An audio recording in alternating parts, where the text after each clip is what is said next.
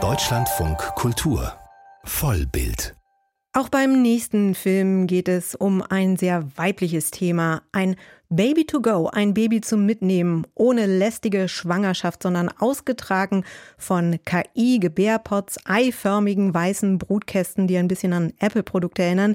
Das ist der gespenstische Zukunftsentwurf, den die französische Regisseurin Sophie Barth in ihrem neuen Film Baby to Go entwickelt.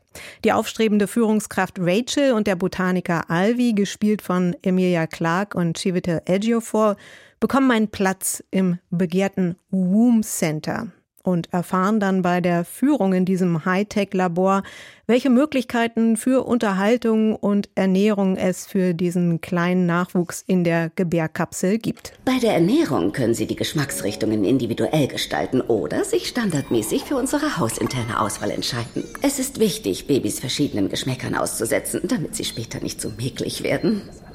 In unserer App finden Sie eine Entwicklungstabelle. Und Ihre Babys kommen nicht in Kontakt mit schädlichen Viren, Chemikalien, Toxinen oder Bakterien. Wir arbeiten auch an der Entwicklung ihrer Darmintelligenz so früh wie möglich. Ja, die Fortpflanzung hat hier nichts mehr mit dem menschlichen Körper zu tun und wird dafür komplett in den Wirtschaftskreislauf eingebunden. Auch darüber habe ich mich per Videokonferenz mit Sophie Barth, die in den USA lebt, unterhalten.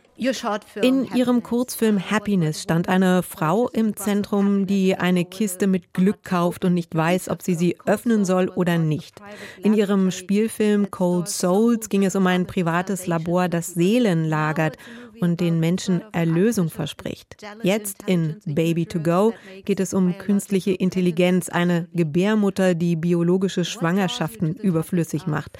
Was reizt Sie an dem Thema der, nun ja, technologischen Versprechungen? I think living in America for 20 years as a European, I feel it's strange, but you do feel here ich glaube, auch wenn man als Europäerin 20 Jahre lang in Amerika wohnt, es bleibt einfach seltsam. Ich habe hier jeden Tag das Gefühl, in einer Science-Fiction-Welt zu leben.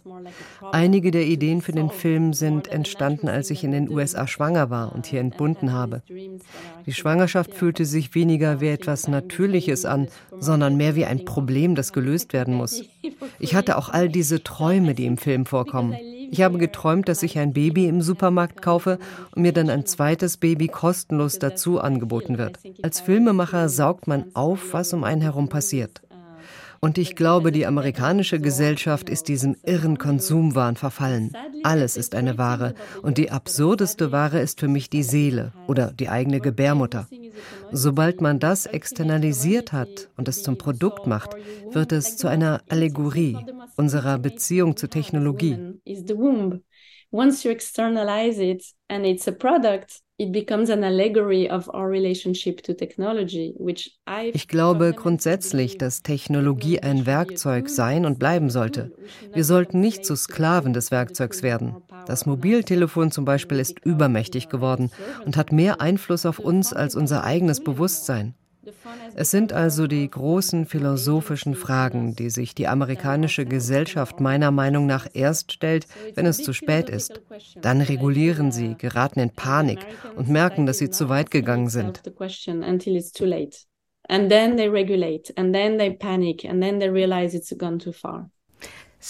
Weil Sie von philosophischen Fragen sprachen.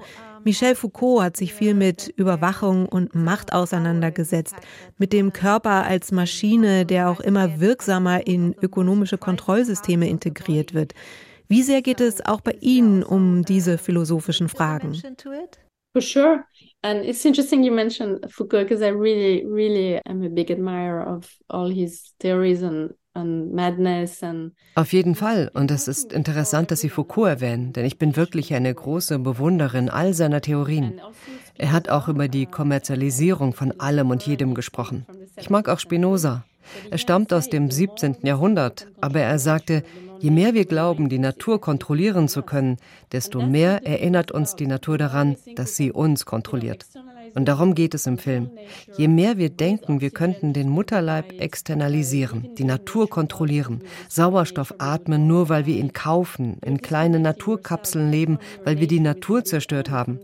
Je mehr der Mensch sich auf diese Logik einlässt, desto mehr trennen wir uns von der Natur. Wenn wir die Natur zu einer Ware machen, schaffen wir eine Kluft und eine Trennung, die uns im Grunde aus den Angeln hebt und unglücklich macht. Ich habe das Gefühl, dass wir heute sehr unklug mit all dieser Technologie umgehen und dass die Hybris und die Aufregung über die Neuheit die Oberhand darüber gewonnen hat, statt nachzudenken, was das mit uns anstellt. I think it's George Orwell say that like once you have a minority of people thinking they know better for the other people what's good for them, you already enter a totalitarian regime. Ich glaube, es war George Orwell, der gesagt hat, sobald eine Minderheit von Menschen denkt, sie wüsste besser, was für die anderen Menschen gut ist, befindet man sich bereits in einem totalitären Regime. Und ich denke, was wir jetzt in den USA sehen, ist eine Art kultureller Totalitarismus. Wenn Netflix durch den Algorithmus besser weiß, welche Filme wir mögen, dann verliert man bereits seinen freien Willen. Letztlich ging es auch bei dem siebenmonatigen Streik der Schauspielerinnen und Drehbuchautorinnen darum. Wenn die Drehbücher von künstlicher Intelligenz generiert werden, wird die Kultur zu einer extrem langweiligen und faschistischen Veranstaltung. Das Schöne an der Menschheit ist ja die Unvorhersehbarkeit. Sobald man alles vorhersagen kann, befindet man sich in einer roboterhaften Form der Kultur. Und jetzt schreien alle unabhängigen Produzenten in Amerika, dass wir das unabhängige Kino in den USA zerstört haben. Aber sie waren auch Teil der Maschine, bei der es um mehr Profit ging.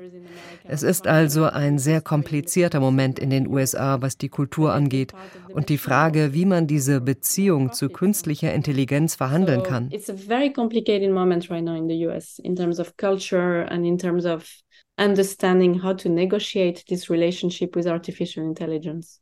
Ja, in Ihrem Film gibt es ja auch eine Szene, in der künstliche Intelligenz Kunst macht und die Kinder sie bewerten. Das ist ja alles sehr satirisch. Ich frage mich, warum haben Sie das Gefühl, dass Satire und Science Fiction für Sie das geeignete Medium sind, um über diese Themen zu sprechen?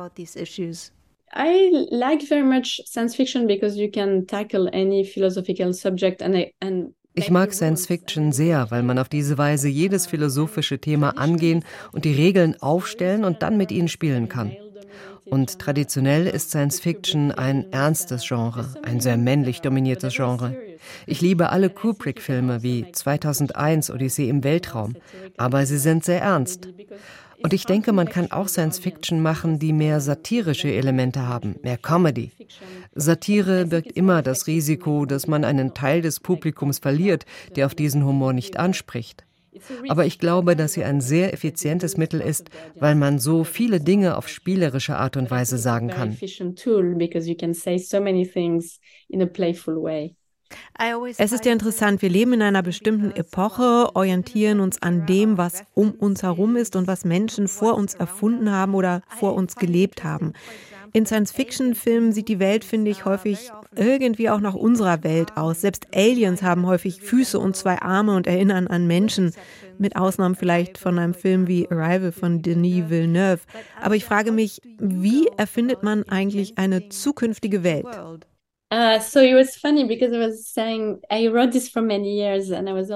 Es war lustig, denn ich habe viele Jahre an dem Film geschrieben und ich habe immer gescherzt, dass ich in der Zukunft forsche und recherchiere. Aber wie recherchiert man für die Zukunft? Ich habe mit vielen Leuten aus dem Silicon Valley gesprochen und mir viele Bilder angesehen. Und der Produktionsdesigner war wunderbar. Wir haben so viele Ideen ausgetauscht. Es ist eine schöne Sache, wenn man sich vorstellt, wie die Zukunft aussehen könnte und man geht einfach in den Apple Store. Manchmal sieht man da ein bisschen was von der Zukunft. Ich habe zum Beispiel festgestellt, dass es in vielen Städten wie New York, London oder Paris einen Trend gibt, der sich Biophilia nennt. Man bringt die Natur in die Städte, weil die Menschen nicht mehr in die Natur gehen. Man hat diese begrünten Wände in Cafés oder im Apple Store. Man hat Bäume im Inneren. Aber der Ort, an dem man sich aufhalten muss, ist völlig von der Natur abgekoppelt. Es ist also eine Art Heuchelei, was unsere Beziehung zur Natur angeht. Indem man die Welt um sich herum beobachtet und sie dann ein wenig weiterentwickelt, schafft man die Zukunft. Denn ich glaube nicht, dass die Zukunft ganz weiß und sauber sein wird, so wie wir es häufig in Filmen sehen. Das ist ein Klischee. Ich liebe THX von George Lucas, aber die Zukunft wird immer Schichten der Vergangenheit enthalten. In ihrem Film gibt es eine Welt der Zukunft und es gibt eine analoge Welt. Alvy, Rachels Mann, steht ein wenig für die analoge Welt. Er ist ein analoger Mensch, er ist ein Botaniker. Es gibt eine Szene, in der Rachel und Alvy einen Dokumentarfilm über Pinguine sehen. Und nach einer Stunde beginnt Alvy zu weinen. Und es stellt sich heraus, dass es Werner Herzogs Film Begegnungen am Ende der Welt ist, über Menschen und Orte in der Antarktis. Von den vielen möglichen Filmen, warum haben Sie gerade diesen ausgewählt? Because uh, first I'm a huge fan of Herzog and uh, I went to Telluride Film Festival. Ich bin ein großer Fan von Herzog. Ich war einmal mit Madame Bovary, meinem letzten Film, beim Telluride Film Festival. Und auf dem Hinflug habe ich im Flugzeug eine Stimme gehört. Ich dachte, oh, das ist die Stimme von Werner Herzog. Ich wollte schon immer auf ihn Bezug nehmen in einem meiner Filme. Ich finde ihn einen faszinierenden Filmemacher, weil er die Poesie der Welt und die Absurdität des Ganzen verstanden hat.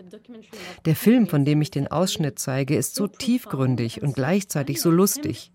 Es geht um existenzielle Fragen rund um Pinguine. Ich liebe diesen Moment seiner Stimme und das opernhafte Gefühl dieses Pinguins, der in seinen eigenen Tod geht.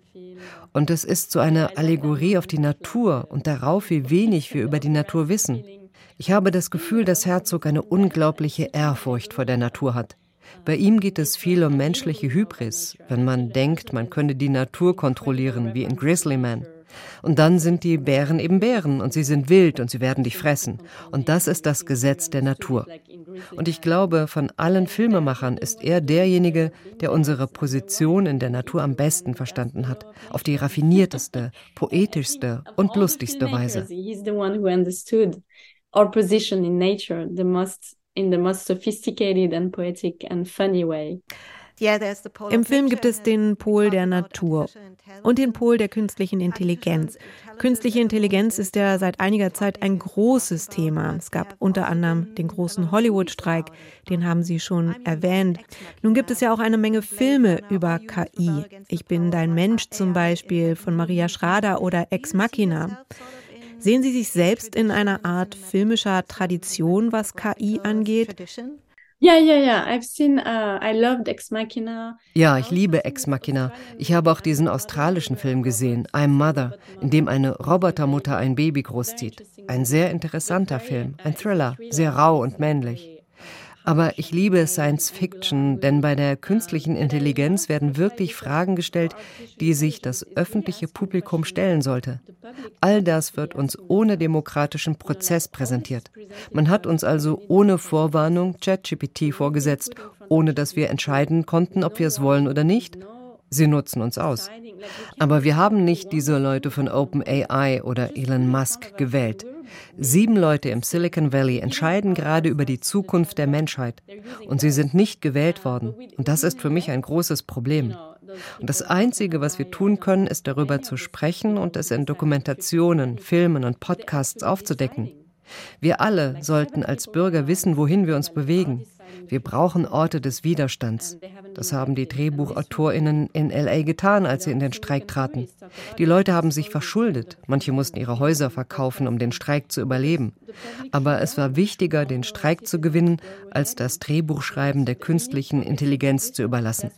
Wir haben also diese erste Schlacht gewonnen. Und ich denke, das ist es, was die Menschen tun müssen. Sie müssen weiter für den Schutz der menschlichen Natur kämpfen. We won that first battle and I think that's what human beings have to do. They have to continue to fight to protect human nature. Kind, Karriere und künstliche Intelligenz, das unter anderem verhandelt die Regisseurin Sophie Barth in ihrem neuen Film Baby to Go ab Donnerstag in den Kinos.